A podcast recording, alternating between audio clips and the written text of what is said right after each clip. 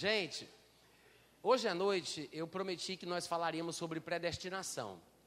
Para quem não sabe, eu tenho um aplicativo e tem um site que é o meu nome, natanrufino.com.br. Tem textos, áudios, vídeos, tudo de graça lá. Se você for na seção de áudio do meu aplicativo, você vai ver que tem uma subcategoria chamada predestinação. Lá tem muita coisa sobre isso. Tem uma ministração sobre Judas, que é uma espécie de ícone, né? De referência para a ideologia da predestinação, a respeito do qual, inclusive, Raul Seixas fez até uma música em dedicação à ideia da predestinação que fala que ele foi parte de um plano secreto, um amigo fiel de Jesus, escolhido por ele para pregá-lo na cruz. E Cristo teria morrido como um homem, Marte da salvação, deixando para Judas, o seu amigo escolhido a dedo, o sinal da traição. E tudo isso por quê? Porque lá em cima, na beira da piscina, olhando os simples mortais, nas alturas, fazem escrituras e nunca nos perguntam se é pouco ou demais. Ou seja, a suposta determinação fatalista da parte de Deus. É assim que Raul Seixas canta, usando Judas como representante da ideia da predestinação. E Judas canta o resto da música, porque quando Raul Seixas canta, ele na verdade está representando o que Judas tem para dizer sobre isso. E Judas fala, né? Se eu não o tivesse traído, se não tivesse traído Jesus, teria morrido cercado de luz, porque fazia parte dos doze. Mas aí o mundo hoje então não teria a marca sagrada da cruz. Ou seja, Judas era muito importante. E para provar que o amava, Jesus pediu outro gesto de amor. Ou seja, o primeiro gesto era a traição. Judas teria que se consagrar mostrando que o amava, traindo ele. Pediu outro gesto de amor além da traição, que foi o beijo, né? Pediu outro gesto de amor. Esqueci até da música. Gente, uma salva de palmas. Eu acho que ela já me ouviu tanto falando isso. Pediu, que o traísse com um beijo que a minha boca então marcou. Além do sinal da a, a, a, prova de amor, além da traição, seria o próprio beijo que representa esse amor, né? Então é, um, é um, uma música muito inteligente, mas irmãos, é possível a pessoa dizer uma grande mentira falando só a verdade. É possível a pessoa ser inteligente e mesmo assim concluir uma coisa sem sentido, falsa. Raul Seixas era inteligente, a lógica dele é inteligente, deixa qualquer pessoa confusa um argumento desse. Mas eu acho que é assim também que as pessoas se perdem nesse pensamento de predestinação. Eu acredito que vocês devem ter consciência de que na igreja evangélica existe esse sentimento de que Deus é que está no controle de tudo. Tem gente pregando que Deus coloca uns para o céu, outros para o inferno, e que aqui na terra Deus chama aqueles a quem Ele quer salvar, e que os que estão no mundo estão no mundo porque Deus determinou para que vivessem assim. E isso é uma grande tolice, porque se as pessoas estão no mundo, porque Deus determinou que elas estivessem no mundo, estas pessoas mereceriam entrar no céu porque estão fazendo a vontade de Deus. Amém. Né? Não faz sentido, não faz sentido. A gente poderia passar aqui horas conversando, brincando sobre esse assunto, porque tem. Quanto mais idiota é a ideia, mais inteligentemente ela pode ser combatida. Os irmãos entendem o que eu estou falando? Eu sei que algumas pessoas que creem nas ideias combatidas ficam ofendidas porque a pessoa veste a ideia, ela se sente participante da ideia, e quando eu falo contra a ideia, é como se eu estivesse falando contra a pessoa. É por isso que as pessoas ficam magoadas, ficam tristes, e quando vem a nossa convicção a respeito daquilo que não concordamos, algumas pessoas mais imaturas nos excluem do Facebook, nos bloqueiam em alguma coisa. Só, vocês sabem que isso é verdade, né? Isso acontece comumente. Agora, nós temos que entender que discordar das ideias não é odiar a pessoa. Amém? E como cristãos, nós devemos concordar em discordar de vez em quando. Agora, essa atitude nem todo mundo tem. E infelizmente, irmãos, eu sinto, vou dizer agora igual a Paulo, eu sinto muita dor no meu coração pelos irmãos que estão pregando hoje sobre graça, porque eles não pregam sobre graça realmente. Eles falam do que eles pensam que é a graça, mas pela vida que têm, nós observamos que de graça eles não entendem nada. Porque a maioria deste tipo de pensamento, deste tipo de pregação, esse tipo de gente que sustenta essa ideia moderna da graça, você pode ver, são pessoas que não têm graça nenhuma para com os, que discordam. A maioria deles são pessoas intransigentes, são pessoas carnais, são pessoas com problemas emocionais duras, que ficam falando uma coisa que tem que ser aceita. E quem não aceitar são excluídos. São rejeitados, são maltratados. Eu não moro em Natal, eu não sei dos problemas particulares da cidade de Natal, mas eu rodo o Brasil todo e em todo lugar que eu vou, e eu prego em várias igrejas diferentes, todo lugar que eu vou, em alguma igreja que um grupo saiu porque creu nessa mensagem distorcida das gra... da, da, a desgraça da mensagem, quem creu nisso, sempre o pessoal fala a mesma coisa: que é um pessoal duro, que é um pessoal que não perdoa, que é um pessoal que bloqueia, que é um pessoal. Vai ver, eles pensam: quem ama bloqueia. Porque eles dizem que estão na graça, né, que estão agindo em amor, mas vivem bloqueando o povo no Facebook, vivem rejeitando os outros, vivem tratando mal. Nunca vi uma pessoa para falar desgraça. Olha isso, gente. Será que isso é profético? Nunca vi uma pessoa para falar de graça e não ter graça na sua vida.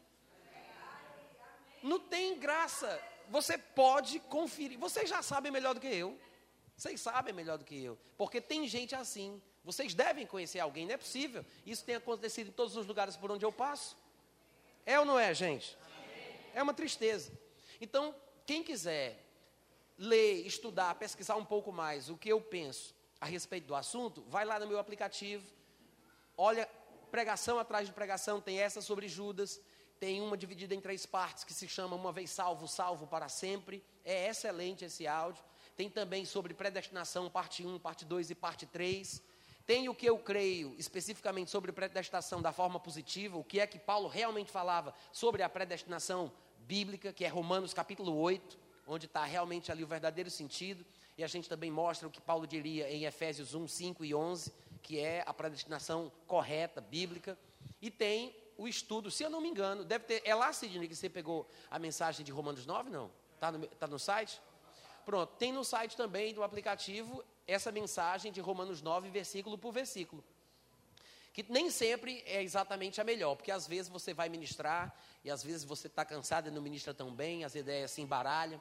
Às vezes você está sem muita unção naquele dia, ou às vezes você está nervoso, e nem sempre você prega do mesmo jeito. Algumas pregações saem melhores do que outras. E Romanos 9 acaba se tornando um pouco complicado. Nem sempre por causa do texto. No caso de Romanos 9 é por causa do texto mesmo, né?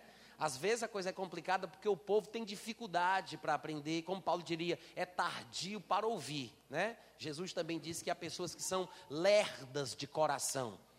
Tá, eu não estou falando de vocês não, tá, gente? Eu estou dizendo, às vezes você vai ministrar uma coisa, é difícil porque o povo é lerdo, é tardio. Outras vezes flui com mais facilidade. Mas Romanos 9 tem várias complicações. O próprio texto é complexo, é, é complicado, o que já dificulta a apresentação do texto da melhor forma possível. Além disso, o preconceito do povo a respeito do texto já enganou todo mundo. E todo mundo pensa que Romanos 9 é do jeito que o pessoal diz. Quando, na verdade, no meu ponto de vista, não é. Romanos 9, na minha concepção, é o contrário do que as pessoas dizem sobre ele. O povo que usa Romanos 9 para defender a ideia de que Deus controla todo mundo e que não tem ninguém que faça alguma coisa sem que Deus tenha determinado que ele fizesse, de que existe essa predeterminação fatalista, né, intransigente, arbitrária. Os que defendem dizem que Romanos 9 prova isso. Eu acho que é exatamente o contrário. Romanos capítulo 9 é uma tentativa de Paulo, no desenvolvimento da ideia, do contexto do livro de Romanos como um todo, de provar que predestinação não existe. Olha que coisa maluca. No meu entendimento, no meu entendimento, Romanos 9 é isso. É uma tentativa de Paulo para provar que a predestinação não existe, dentro de um contexto específico, falando sobre os judeus e sobre os gentios. A primeira coisa que eu quero mostrar para vocês é que o livro é, não é o livro, mas o capítulo 9 de Romanos, e eu queria que vocês prestassem bem atenção para vocês não perderem a primeira declaração profunda que eu vou fazer hoje à noite. Romanos 9 faz parte do livro de Romanos. isso é muito importante, porque parece que o pessoal não entendeu isso até hoje, né? Porque o pessoal pega, não é não, Flávio? O pessoal pega Romanos 9, aí fica lá, Romanos 9, Romanos 9, Romanos 9. Se esquece do capítulo 8, se esquece do capítulo 10, se esquece do capítulo 7, se esquece do capítulo 11, se esquece do capítulo 6, se esquece do capítulo 12. Eu me pergunto, e o resto de Romanos está pode? Porque Paulo não é doido, gente. Ele não falou Romanos 9 ao léu, a esmo, há um contexto, pelo amor de Deus. Só dá para entender Romanos 9 se eu primeiro perceber que ele faz parte do livro de Romanos. Primeira coisa. Amém? É por isso que nós devemos sempre lembrar: a Bíblia interpreta a própria Bíblia. Amém? Amém? Qualquer coisa que passar disso é filosofia. E filosofia é terreno escorregadio. Alguém poderia questionar, mas filosofia não é uma coisa boa, já que o significado da palavra significa amor? Bom, o significado da palavra é lindo, mas muitas vezes a prática das pessoas que filosofam e fazem conjecturas e especulações nos textos mais atrapalham do que ajudam. Infelizmente. Eu vou dizer o que um amigo meu uma vez falou. A filosofia é mais ou menos como um homem cego, com os olhos vendados, dentro de um quarto escuro, procurando um gato preto que não está lá. Isso é filosofia. Amém? Então é o seguinte, eu quero compartilhar com vocês, vou fazer uma leitura rápida, tá? Ampassant, só por cima, de alguns versículos de Romanos, do livro de Romanos. Então eu vou citar os versículos, não precisa abrir, eu vou aqui é, ter esperança que vocês conhecem os textos, que vocês vão lembrar dos textos. A gente não vai ter tempo para ler o contexto, para explanar detalhadamente cada um dos versículos. É possível que eu pare em alguns deles que eu acho mais interessantes para o contexto todo, para que Romanos 9 faça mais sentido, mas eu vou apenas citar versículos para que você perceba o contexto geral, a abordagem geral de Paulo em Romanos 9, desde o começo até o fim para que você veja como o capítulo 9, a inserção daquele conteúdo ali, faz parte de um todo. E Paulo não está falando ao Léo, ele vem desenvolvendo uma ideia. Diga, desenvolvendo uma ideia. Desenvolvendo uma ideia. No versículo 16 do capítulo 1, Paulo diz: Pois não me envergonho do evangelho. É o capítulo 1. Olha só o que ele diz, no comecinho: Não me envergonho do evangelho, porque é o poder de Deus para a salvação de todo aquele que crê Irmãos, já matou a pau. O Evangelho é o poder de Deus para a salvação de todo aquele que crê. Qual é a ideia da predestinação fatalista? A predestinação antibíblica, e eu quero dizer predestinação antibíblica porque existe uma predestinação bíblica. Amém, gente? Há uma predestinação bíblica. Paulo fala sobre isso. Mas o que é que eles dizem? Que Deus é quem determina quem vai ser salvo e quem não vai.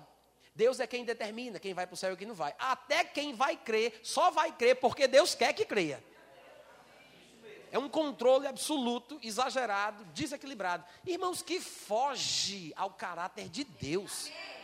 Foge ao caráter de Deus. Não faz sentido. E Paulo diz: na verdade, o evangelho, que é uma mensagem, né? É uma notícia boa. O evangelho é o poder de Deus para salvar todo aquele que crê. Mas ninguém fala se não tiver ninguém para ouvir. Quem fala, fala para alguém ou para alguma coisa. Né? Eu digo para alguma coisa porque todo pregador que está começando prega para as paredes, prega para as cercas, né? prega para as cadeiras. Então, quem fala, fala para alguém ou para alguma coisa. Isso quer dizer que a mensagem tem que ser ouvida, a mensagem tem que ser recebida, a mensagem tem que ser crida para que ela traga o poder para salvar. Se o evangelho salvasse independente das pessoas ouvirem e crerem, a Bíblia não diria que esta salvação é uma mensagem. O evangelho, a mensagem, é o poder para salvar. Então, é uma mensagem que tem que ser aceita, tem que ser ouvida, tem que ser recebida. E quando se crê naquilo que se ouve, aí a salvação se manifesta. Mas ele diz que é para todos os homens, todo aquele que crê. Como crerão, se não há quem pregue, como pregarão, então eles têm que ouvir, tem que ter pregador. Romanos 2,9, ele diz: Tribulação e angústia virão sobre a alma, a vida de qualquer homem. Observa bem, de qualquer homem que faz o mal, ao judeu primeiro e também ao grego. A salvação é para todo homem, a punição e o juízo de Deus também é para todo homem. Romanos 2,10 diz: Glória, porém, e honra e paz a todo aquele que pratica o bem, ao judeu primeiro e também ao grego. No versículo 17, ainda no capítulo 2, ele diz: Se tu, porém, que tens por sobrenome judeu e repousas na lei, te glorias em Deus. Aí ele vai dizer: Tu tens nome de judeu, tu nasceu como judeu, mas tu vive como uma pessoa que não conhece a Deus. Ele vai mostrar que este judeu é uma praga, é uma maldição, envergonha o nome de Deus entre os gentios e assim por diante. Mas veja que o contexto da história é o que o judeu representa, o que o gentio representa. O que o judeu vai receber, o que o gentio vai receber. A salvação de Deus é para o judeu e para o gentio. A punição de Deus também é para o judeu e para o gentio. O contexto é esse. E ele continua no capítulo 2, versículo 28 e 29. Porque não é judeu de verdade quem o é apenas por fora, nem é circuncisão a que é somente na carne. Porém, judeu verdadeiro é aquele que o é por dentro, interiormente. E a circuncisão, que é uma espécie de sinal do selo da justiça da fé, a circuncisão é aquela que é do coração, ou seja, no espírito não segundo a letra, e cujo louvor não vem dos homens, mas de Deus que enxerga o coração. Então ele fala que o verdadeiro judeu não é aquele que simplesmente nasceu judeu. Ele não está falando que o gentio é o verdadeiro judeu. Por exemplo, eu sou gentio, alguns ou a maioria de vocês são gentios. Nascemos no Brasil, não somos, talvez na maioria aqui, não somos descendentes de qualquer judeu. Então nós que somos gentios, que nascemos de novo, não nos transformamos em judeus nós somos gentios, que agora, porque nascemos de novo, temos a norma da lei gravada no nosso coração. Mas não somos judeus. Ele não está dizendo que somos os verdadeiros judeus. Isso quem prega é a teologia da substituição, que diz que a igreja substituiu Israel e que Israel perdeu a bênção, foi completamente descartado e que Deus não tem mais qualquer plano, independente de ser um plano escatológico ou não, com o povo de Israel. Está errado também. O que ele está dizendo aqui é que o judeu verdadeiro não é aquele que simplesmente nasceu de judeus, mas o judeu verdadeiro, nos padrões da vontade de Deus, é aquele que, além de ter nascido, ele nasceu de novo. É por isso que ele fala, é aquele que é por dentro, é aquele que a circuncisão é a mudança do coração. Esse é o judeu verdadeiro. É por isso que em outros lugares ele vai dizer: nem todos de Israel são de fato israelitas. Amém, gente? É exatamente isso aí. Então, vamos continuar. No capítulo 3, no versículo 1 ao 3, Paulo diz: Qual é, pois, a, a vantagem de ser judeu? Qual é a vantagem de ser judeu? Ou qual a utilidade da circuncisão? Veja que ele vai responder à própria pergunta. Ele diz: Muita. No capítulo 3 ele diz: Qual é, pois, a vantagem de ser judeu? Muita, sob todos os aspectos, mas principalmente porque aos judeus foram confiadas as palavras que vieram de Deus. Qual é a vantagem principal de ser judeu? Porque na cultura judaica a palavra está enraizada. Ele nasce na cultura judaica e ele está impregnado da palavra desde o nascimento. Essa é a principal vantagem de ser judeu. Ele não está falando sobre um destino previamente estabelecido que o judeu tem a sorte de ter por ter nascido judeu. Ele não está falando que por ter nascido judeu, ele já está garantido no céu, ele já está salvo, porque faz parte de uma nação santa, é um povo de propriedade exclusiva de Deus e que o seu destino, independente tanto de pecado que ele cometa, o seu destino garantido é o céu. Ele não está dizendo isso. Ele está dizendo que a vantagem de ser judeu é pelo fato de estar perto da palavra. Agora, se a palavra está perto, se ele está perto da palavra, mas a palavra não está dentro dele, se ele não recebe a palavra, irmãos, essa vantagem de ser judeu vai ser desperdiçada. É o que Paulo diz em outros lugares. Por exemplo, lá no versículo, em Romanos 9, no versículo 6, ele diz: Não pensemos que a palavra de Deus haja falhado, porque nem todos os de Israel são de fato israelitas. A palavra é o principal privilégio, a principal vantagem do judeu. Qual é a vantagem de ser judeu? Muita. Principalmente porque a eles foi entregue a palavra.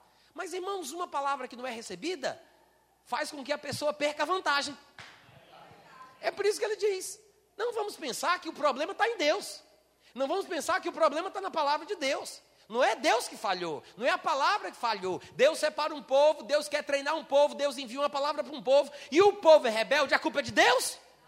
O povo não crê, a culpa é de Deus? Ele diz: não pense que o problema está em Deus. Não pense que a falha está na palavra de Deus, porque a palavra de Deus não falhou, porque nem todos de Israel são de fato israelitas, nem todos os judeus são de fato, verdadeiramente judeus, no padrão que Deus gostaria. Amém, gente?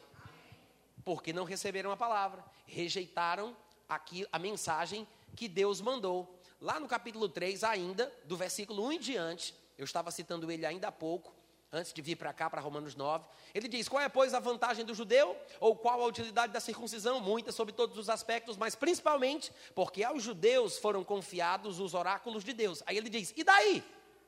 Se alguns não creram, a incredulidade deles agora vai desfazer a fidelidade de Deus? O que, é que vocês acham? Como diria minha mãe, nananina não, né? Se alguns não creram, a incredulidade destes alguns desfaz a fidelidade de Deus? Não. Só porque nem todos os de Israel são de fato israelitas, a palavra de Deus falhou? A fidelidade de Deus para com o seu povo judeu falhou? Não, gente. Não, não e não. Agora veja o argumento de Paulo. Gente, Deus tem um negócio com Israel. Deus tem um plano para Israel.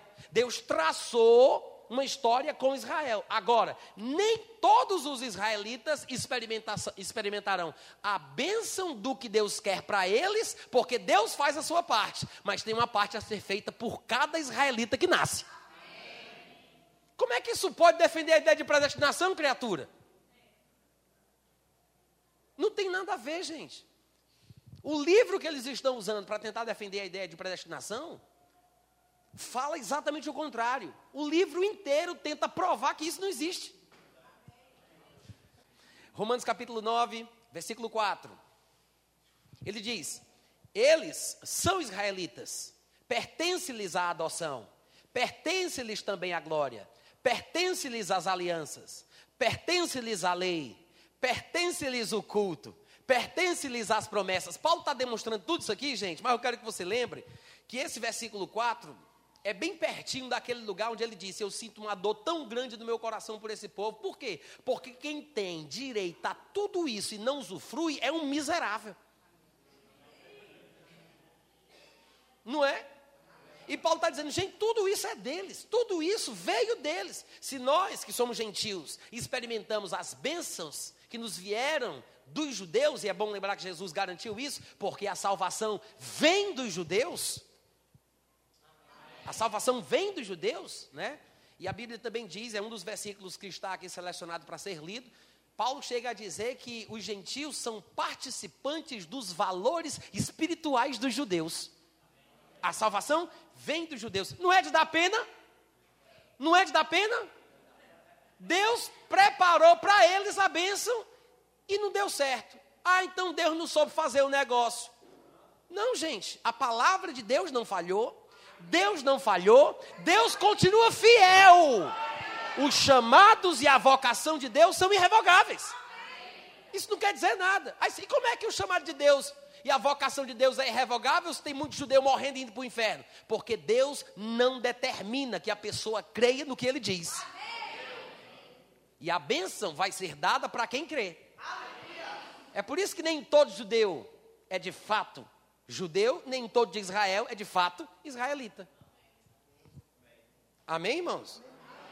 Tá, vamos continuar. No capítulo 3, do versículo 9. O que se conclui em relação à vantagem do judeu? O que é que se conclui em relação à comparação que ele vem fazendo desde o capítulo 1 entre o judeu e o gentil? O que se conclui? Temos nós, os judeus, qualquer vantagem? Aí ele diz: não, de forma nenhuma. Gente, um leitor superficial ficaria embasbacado, meio perdido. Porque no versículo 1 do capítulo 3 ele diz: Qual, pois, a vantagem do judeu? Aí ele diz: Muita, sob todos os aspectos. Aí no versículo 9 do capítulo 3 ele diz: Temos nós qualquer vantagem? Não, de forma nenhuma. Ué, é muita sob todos os aspectos ou é não de forma nenhuma? As duas coisas estão certas porque não estão falando da mesma coisa. Quando ele diz qual é, pois, a vantagem do judeu, ele está falando sobre a bênção que é de nascer numa nação cuja cultura está cheia da palavra do Senhor. Isso é uma vantagem. Agora, quando ele diz, temos nós judeus qualquer vantagem, Aí ele diz, não de forma nenhuma, porque agora ele fala sobre a natureza humana, da qual os judeus e os gentios são participantes. Que é por isso que ele fala, não de forma nenhuma, pois já temos demonstrado que todos, tanto judeus como gregos, porque são seres humanos caídos, estão debaixo do pecado. Então, a vantagem do judeu é circunstancial e a desgraça do judeu é absoluta. Assim como o gentio está sem a comunhão com Deus por causa do pecado, da mesma forma o judeu também. Nesse aspecto, o judeu, comparado ao gentio, não tem vantagem nenhuma. Mas se for para falar sobre a cultura judaica, há uma vantagem porque está perto da palavra. Mas só surte efeito se crer nela. Agora, qualquer um pode crer, sendo judeu ou não. Se a palavra é dada ao judeu e ele crê, ele é abençoado. Se ao gentio é dada a palavra e ele crê, ele é abençoado. Então, a bênção de Deus que veio para o judeu, que é a sua vantagem, se transforma em uma coisa comum para o gentio, que ouve e recebe. Porque não tem diferença. Isso aqui todo mundo já sabe. A palavra é para todo mundo. Se o judeu crê, ele é abençoado. Se o gentil crê, ele é abençoado. Porque Deus não é Deus somente do judeu e ele não faz acepção de pessoas. Uh, glória! Oh, maravilha! E eu vou correr e vou dançar. Eu vou correr, eu vou dançar. Oh, maravilha! Hein? É benção ou não é? Uhul! Oh, glória! Irmão, se vocês saírem daqui e não entenderem nada, eu fui abençoado. Glória a Deus. Vamos lá. Qual foi o último texto que eu li? 3:9. Então agora 3:29. Ele diz: "É porventura Deus somente dos judeus? Não é Deus também dos gentios? Sim, também dos gentios." Romanos 9:24 os quais somos nós. Ele está falando aqui sobre o povo que alcançou a graça, que foi salvo. Ele diz: os quais somos nós. A quem também Deus chamou, não só dentre os judeus, olha aí, não somente dentre os judeus, mas também dentre os gentios. Em 1 Coríntios capítulo 10, versículo 32, Paulo demonstra o seu entendimento a respeito da divisão da, da, da etnia espiritual humana, né? Se é que a gente pode falar assim. No ponto de vista de Deus, não existem negros, brancos, amarelos, pardos e assim por diante. Na, na divisão divina, o que existe é judeu, gentil e igreja. É por isso que Paulo diz: Não vos torneis causa de tropeço nem para judeus, nem para gentios, nem tampouco para a igreja de Deus. O judeu é aquele que é descendente de uma das doze tribos, de um dos doze patriarcas, que vem na genealogia de Abraão e assim de Isaac e assim por diante. E os gentios são todos aqueles que não fazem parte dessa história natural, que não são descendentes naturais desse povo. Todos os outros homens são gentios, brasileiros, americanos, russos e assim vai. Judeus e gentios. Só que ele fala também da igreja. E o que é a igreja? A igreja é formada tanto por judeus quanto por gentios. Um judeu crente, nascido de novo, a sua principal característica, como pessoa humana ou como alguém que se relaciona com Deus, deixa de ser o judaísmo. Deixa de ser o fato dele ter nascido judeu. Quando ele se converte, quando ele crê, antes de ser judeu, ele é filho de Deus. Antes de ser judeu. Ele é crente, nascido de novo, filho de Deus, porque ele agora faz parte da igreja. Da mesma forma, o gentil, quando ele crê, ele deixa de ser uma pessoa que não tem comunhão com Deus, ele não faz mais parte do povo pagão, ele não é mais o idólatra, não está mais destinado ao inferno, porque o gentil, quando nasce de novo, é feito filho de Deus de verdade. Então, judeu, gentil e a igreja. A igreja é formada por judeus e gentios. Um judeu que não é crente não tem vantagem nenhuma sobre um gentio, porque não há acepção de pessoas. Isso quer dizer que o destino do judeu e do gentio dependem da sua recepção à palavra de Deus. Deus predestinou, predestinou o fim de todos os homens. Basta saber se os homens vão escolher o fim correto. Amém, irmãos? O destino para a glória se encontra em Cristo. Só em Cristo é que nós podemos ter paz. Só em Cristo é que podemos alcançar o céu. Ah, mas eu sou judeu, eu nasci, sou da tribo de Benjamim, eu estou garantido. Não tem esse negócio, isso não existe. Isso não existe. Cada um prestará contas de si mesmo diante de Deus, e a única forma de ser absolvido diante do juiz de toda a terra é aceitando que o sacrifício foi pago, porque não é pelo seu esforço, é pela misericórdia de Deus. Esse é o significado.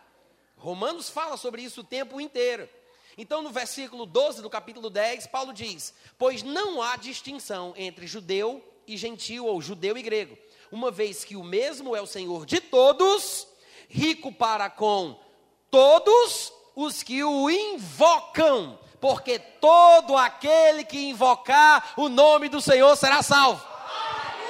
Irmãos, irmãos, se essa declaração, todo aquele que invocar vai ser salvo, é verdadeira, e se a ideia desse povo que diz que a predestinação fatalista existe fosse verdadeira, então para harmonizar esses dois textos significaria o seguinte: até os que foram predestinados para o inferno, se invocarem o nome do Senhor, vão ser salvos.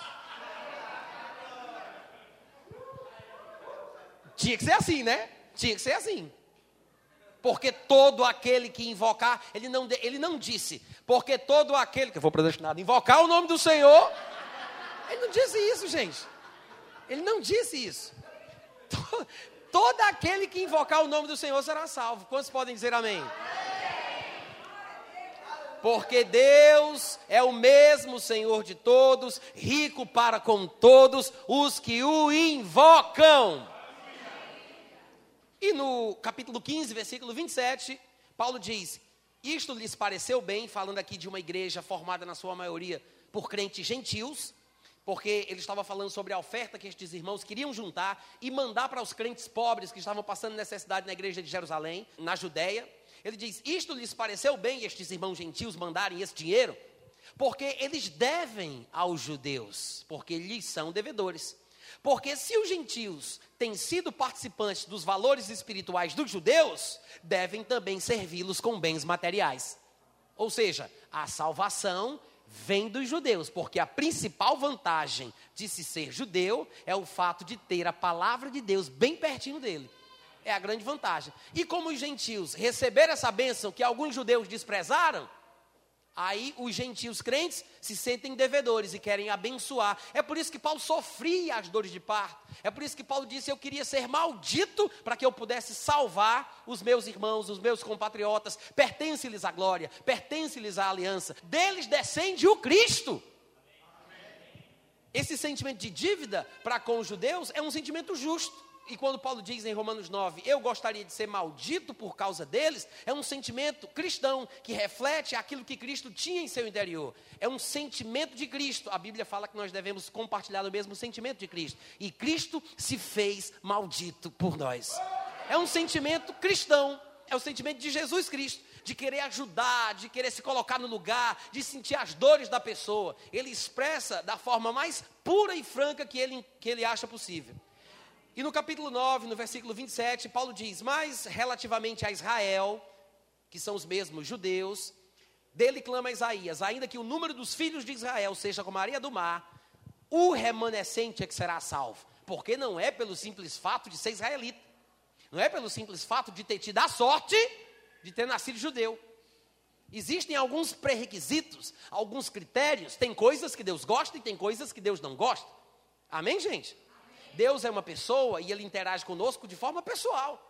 Então pode ser que alguém, mesmo sendo judeu, agrade a Deus, mas pode ser também que a mesma pessoa, sendo judia, desagrade a Deus.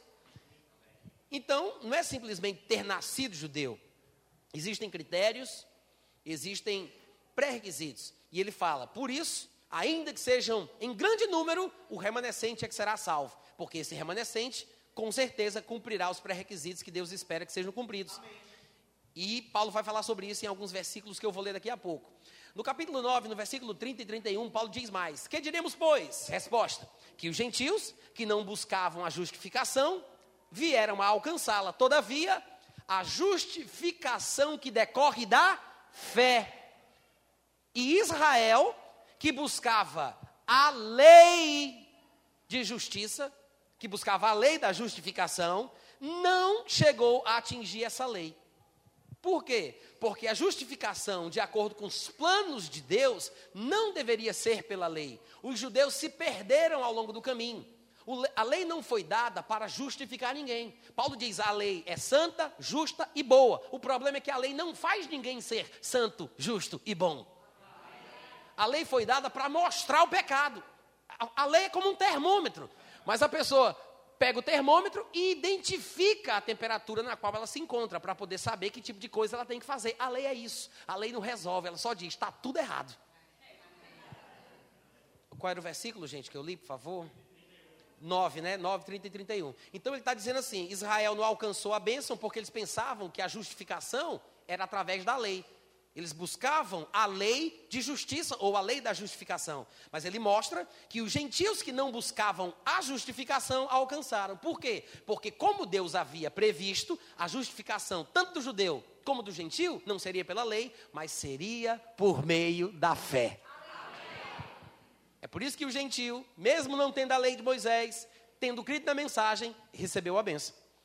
E aí no capítulo 10, versículo 19, ele diz: Pergunto mais: porventura não terá chegado isso ao conhecimento do povo judeu, ao conhecimento de Israel? Moisés já dizia: Eu vos porei em ciúmes com um povo que não era nação, com um povo que não é nação.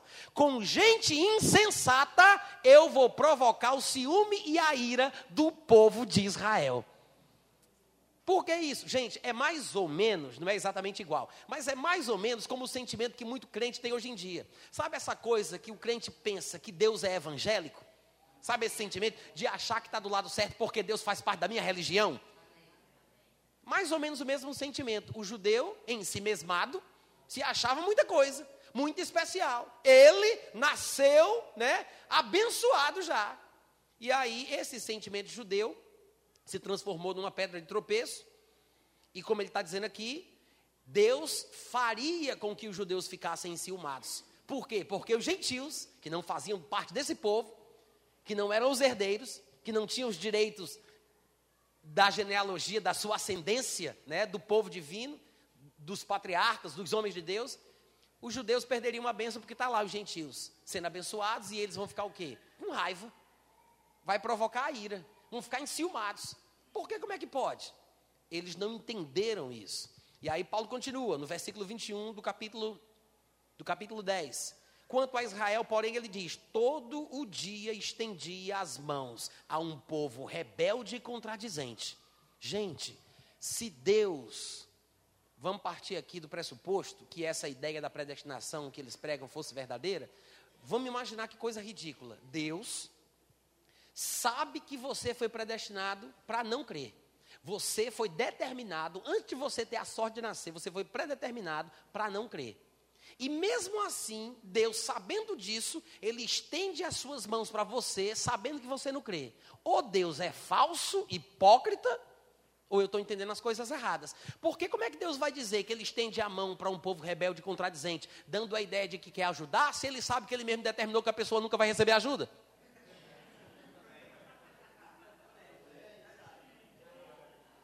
Hum?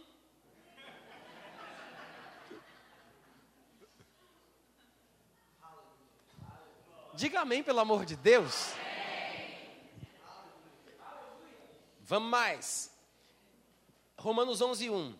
Pergunto, pois, terá Deus porventura rejeitado o seu povo? Por causa dessa rebeldia, etc e tal. Porque não creram na palavra, porque nem todos de Israel são de fato israelitas. Né? Deus rejeitou o seu povo? De modo nenhum. Eu não sou israelita. Ah, o que é que Paulo está dizendo? Ele diz: Deus não rejeitou o seu povo. E por que, que tem muita gente não crendo? Isso aí eu não sei, sei que eu criei. O que é que Paulo está querendo dizer com isso? Quem quiser, creia. Quem é judeu que quiser a benção, creia, receba não é uma questão de Deus ter determinado que uns seriam rejeitados e outros seriam escolhidos. Não foi Deus quem rejeitou. Não foi Deus quem rejeitou. Amém, irmãos? Deus rejeitou o seu povo. Aí Paulo disse: Não, eu também não sou israelita. É simples, mas é suficiente para mostrar o quão ridícula é a ideia que muitas pessoas têm. Não é, não? De modo nenhum, também sou israelita. Da descendência de Abraão, sou da tribo de Benjamim, gente, eu sou judeu. E no capítulo 11, do versículo 2, ele diz: Deus não rejeitou o seu povo. No primeiro versículo, ele faz a pergunta, e no versículo 2 ele responde: Deus não rejeitou o seu povo, a quem de antemão conheceu. Significa então, já que ele não rejeitou, que todos os judeus estão garantidos para a salvação, porque Deus predestinou isso para esse povo? Não pelo número de versículos que nós já lemos, isso está suficientemente claro. Por quê? Porque esse tipo de coisa Deus não faz. Esse tipo de coisa Deus não faz. Como é que eu vou prestar conta diante de Deus pela minha própria vida se eu sou o que sou porque Ele determinou? Ele não sabe que eu sou o que sou porque Ele quis? Eu vou prestar conta de quê? Eu vou prestar conta de quê? Eu vou chegar lá e vou dizer: Tu sabes. né, Flávio? tu sabes. É um mistério, né? Tu sabes. ah, eu me divirto com isso, gente. Sinceramente. Quantos estão aprendendo alguma coisa hoje à noite? Ai, Jesus. Está sendo gravada essa ministração, tá? Tá? Amém.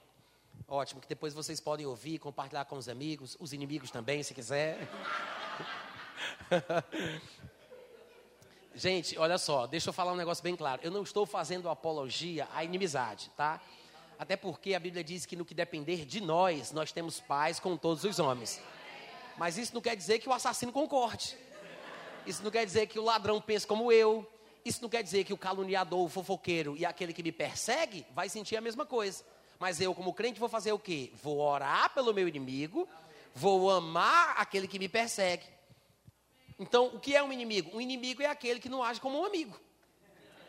Você não é inimigo dele, mas você não tem culpa dele ser inimigo seu. Pelo menos esperamos que não, né? Vamos lá.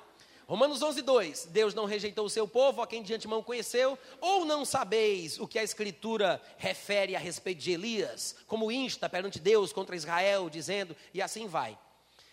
Então, gente, o que nós estamos aprendendo aqui é o seguinte: que Deus não faz acepção de pessoas, eu acho que isso é mais do que suficiente. Não são os únicos textos em Romanos ou no Novo Testamento e até no Antigo que deixam essa ideia bem clara. Não são os únicos. Mas se nós não tivermos isso muito bem firme em nosso coração, a gente vai se deixar levar por qualquer argumento que pareça bonito, por causa de um versículo que parece confirmar a ideia que o pregador sugere. Mas é perigoso, você pegar um texto fora do seu contexto, porque você pode usá-lo como pretexto para o que você quiser. Eu, antes de entrar em Romanos 9, eu ainda gostaria de ler partes de Romanos 3, 4 e 5. Partes. Então, você pode abrir agora comigo, no capítulo 3, no versículo 21, não, no 20, não, 19.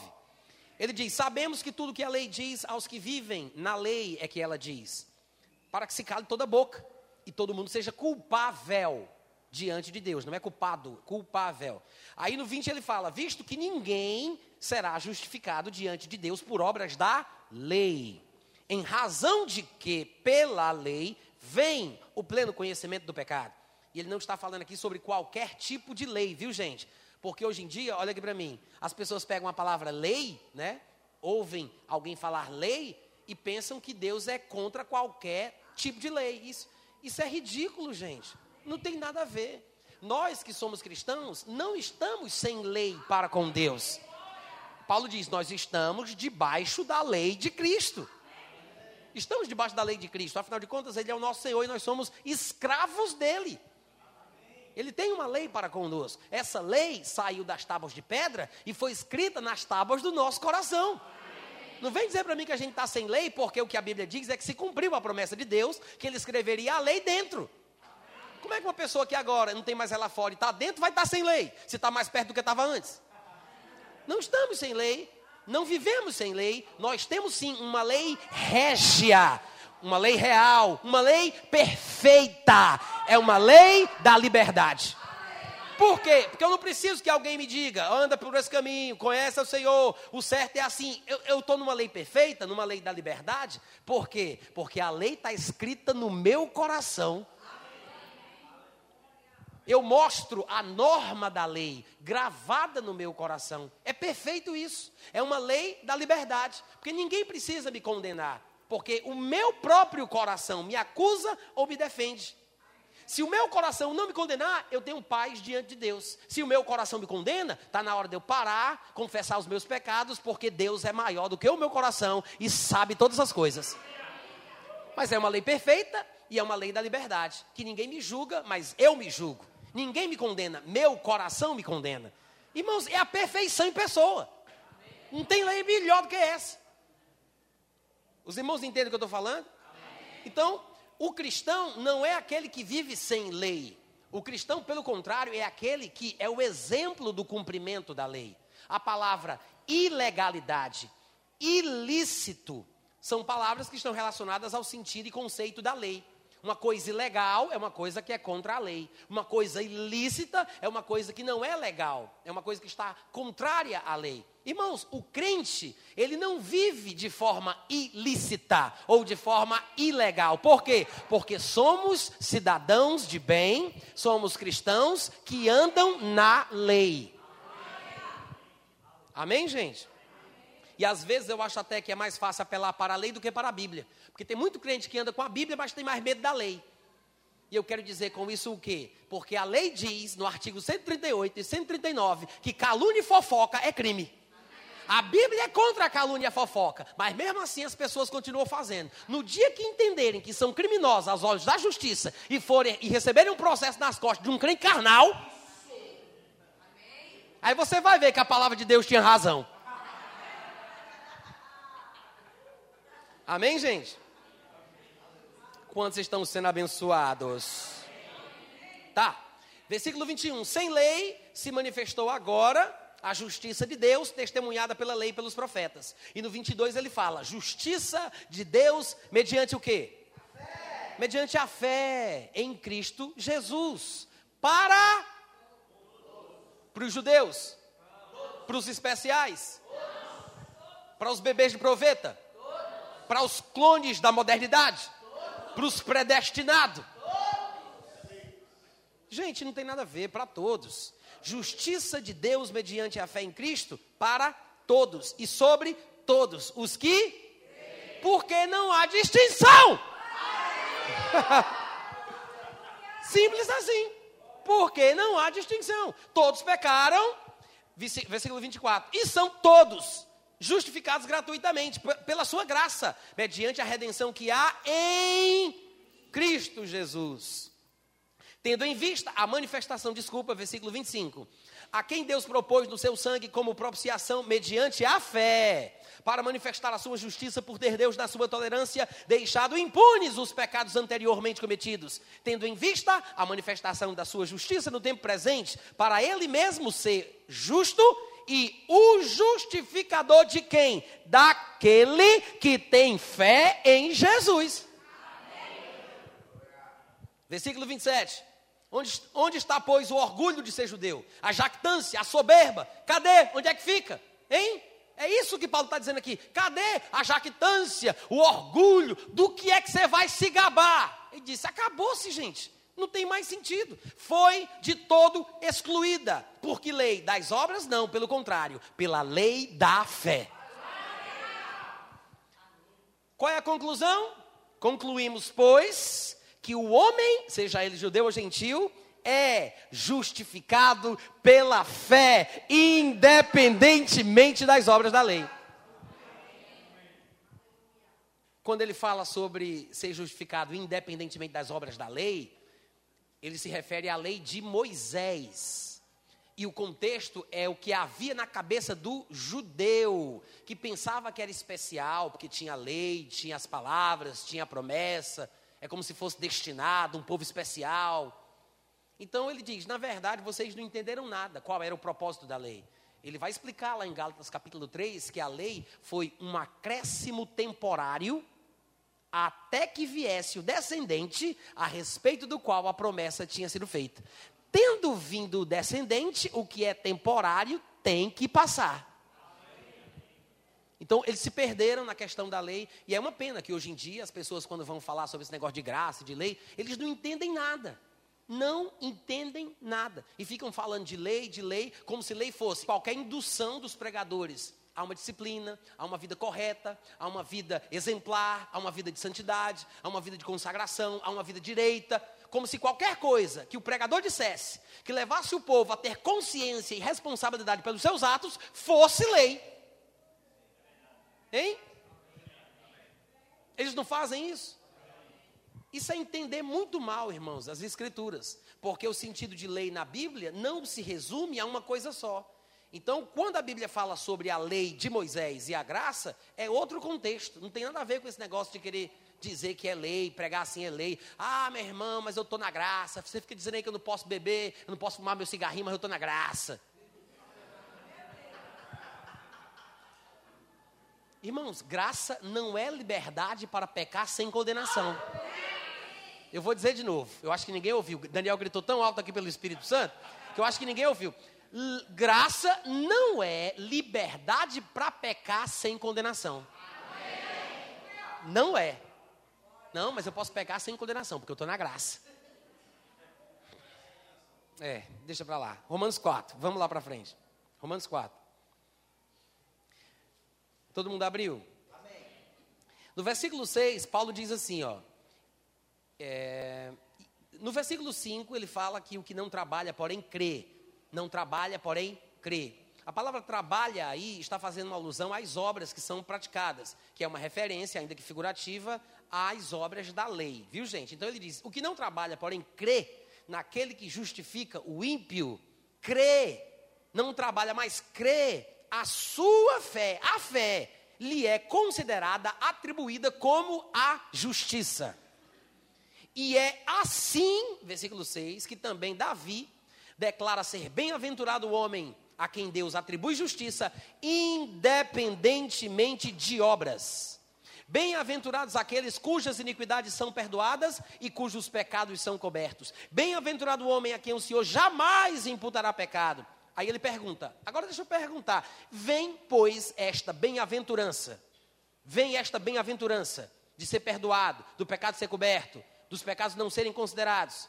Vem esta bem-aventurança exclusivamente sobre um grupo de pessoas especiais por características pré-determinadas? Aí no versículo 14 ele fala: Pois se os da lei é que são os herdeiros dessas bênçãos, dessas bem-aventuranças, se são os da lei, os judeus, né? Se são os da lei que são os herdeiros, e não se esqueça disso, quando ele disser os da lei, ele está falando principalmente dos judeus, ou de prosélitos convertidos ao judaísmo que defendiam a lei de Moisés. Quando ele fala os da lei, ele não está falando sobre o que alguns pregadores pensam que Paulo está falando. Porque se uma pessoa é contra essa mensagem da graça, eles dizem que automaticamente essa pessoa é uma pessoa da lei. Não é? Não é isso que Paulo está dizendo. Ele está dizendo que os judeus, porque se os da lei, os judeus, ou os prosélitos do judaísmo, se eles é que são os herdeiros, irmãos, anula-se a fé e cancela-se a promessa. Se quem vai herdar a bênção é quem teve a sorte de ser judeu, ou se converteu ao judaísmo, se é só esse povo, só quem está dentro desse mundinho, só, com, só essas pessoas com essas características pré-determinadas são os que vão alcançar a bênção, então ele diz: a fé perde o sentido, anula-se a fé, cancela-se a promessa. O que Paulo quer dizer com isso? Ele quer dizer que a, a herança espiritual de Deus para os homens vem para qualquer um se a pessoa crê, porque não é por ser judeu, mas é por acreditar no que Deus diz que é o que a gente já sabe, a gente já viu isso aqui, já lemos versículos mencionando isso, que Deus é o Deus de todos, que é para todos, basta que a pessoa creia. No versículo 16 ele fala: Esta é a razão porque provém da fé. Ó, no 14 ele disse: Se os da lei é que são os herdeiros das bem-aventuranças que nós lemos nos versículos iniciais, se os da lei é que são os herdeiros da bem-aventurança, então não tem sentido a fé. Não há razão pela qual a Bíblia fala tanto sobre fé. Aí ele diz: esta é a razão, 16, porque tem que vir, tem que provir, tem, provém da fé. É por esta razão que provém da fé. Por quê? Porque pela fé, não só os judeus recebem a bênção, porque pela fé funciona para o judeu e para o gentil. Amém. Para que seja segundo a graça, a fim de que seja firme a promessa para toda a descendência. Qual é toda a descendência? os filhos de Abraão, que são judeus, e os filhos de Abraão, que são gentios. Porque Abraão é o pai de todos nós. Tendo a Escritura previsto que Deus abençoaria todas as nações, pré-anunciou o Evangelho por meio de Abraão, dizendo: Em ti serão abençoados todos os povos. Amém, gente? Romanos capítulo 5. Vamos lá. Romanos 5, todo mundo achou? Versículo 18. Pois assim como por uma só ofensa veio o juízo de Deus sobre todos os homens para condenação, assim também por um só ato de justiça veio a graça sobre todos os homens para a justificação da vida. Gente, olha que coisa linda. Ele diz: o juízo é sobre todos e a graça é sobre todos. Se o juízo é o que determina a condenação se a graça é o que determina a salvação, se o juízo é para todos e a graça é para todos, como é que uns vão para um canto e outros vão para o outro? Como é que uns têm um destino e outros têm outro? Como é que uns vão para o céu e outros vão para o inferno? Porque o juízo é para tudinho. A graça é para tudinho. Quem foi que estabeleceu o juízo sobre todos? Quem foi que estabeleceu a graça sobre todos? Deus estabeleceu o juízo para todos e a graça para todos. Amém. Qual vai ser o resultado da minha vida? Agora você decide. Você decide. O juízo que vai trazer a condenação, destinando tal pessoa para o inferno, foi estabelecido por Deus. Mas a pessoa só vai para lá se quiser, porque o juízo não é só para ele, é para todos. A graça que foi estabelecida por Deus para levar a pessoa para a salvação, que vai fazer ela parar no céu, foi estabelecida por Deus. Mas a pessoa só vai para lá se ela quiser, porque não é só para ela, é para todos. É assim que funciona, gente. É assim que funciona. Vamos para Romanos 9.